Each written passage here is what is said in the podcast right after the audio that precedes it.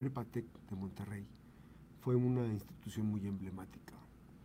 Eh, cuatro generaciones de tiempo fueron el semillero para irse a estudiar después a Guadalajara o a Monterrey incluso.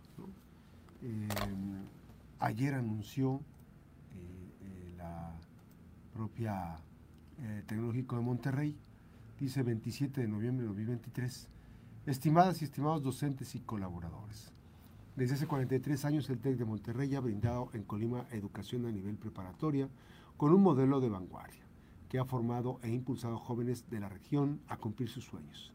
Esto fomentando por la, fomentado por la invitación de un grupo de empresarios comprometidos con la educación en el Estado, quienes permitieron al TEC asentarse en un espacio ideal para ofrecer una experiencia de aprendizaje única.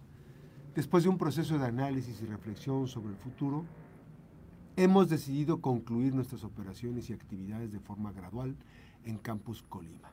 Por ello, a partir de este ciclo, hemos dejado de admitir nuevos ingresos a la Prepatec.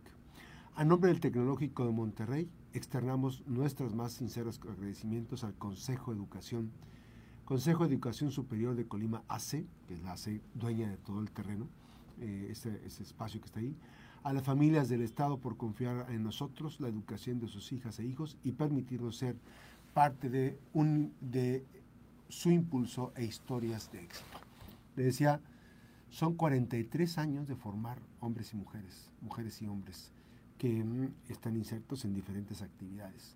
¿Cuántas historias de trabajo? Pero además no solamente eso, a mí me recuerdo que yo tuve la oportunidad de ir a un curso de inglés este, que había actividades extracurriculares, este, un curso, un taller de inglés, hubo varias actividades importantes que precisamente era un contacto de la, del TEC de Monterrey con la sociedad de Colima. Es que bueno, hay que lamentar.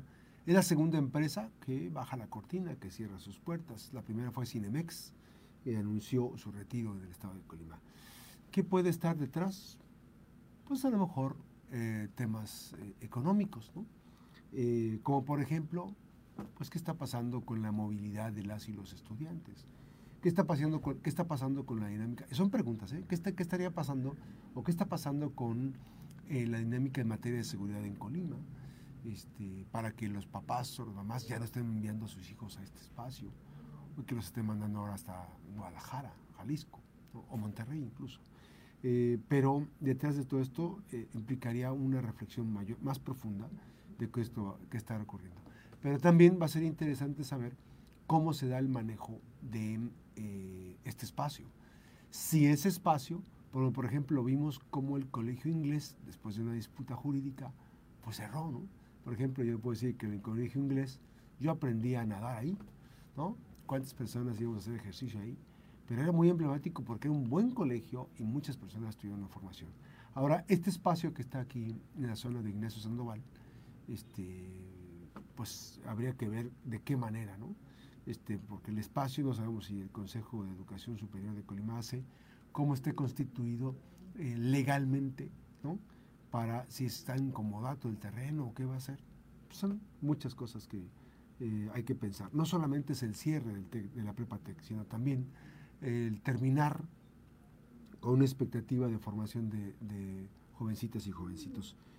Quedan otros espacios educativos, como la máxima casa de estudios, la Universidad de Colima, la Universidad José Martí, la Universidad Intercultural, pero evidentemente pues son eh, otro tipo de proyectos que a lo mejor no, eh, no son del agrado, no del interés de las papás, de las mamás o papás de jovencitas y jovencitos que están en formación y que tienen condiciones, digamos, para invertir en la educación de sus hijas y de sus hijos. Hasta aquí la información. Gracias.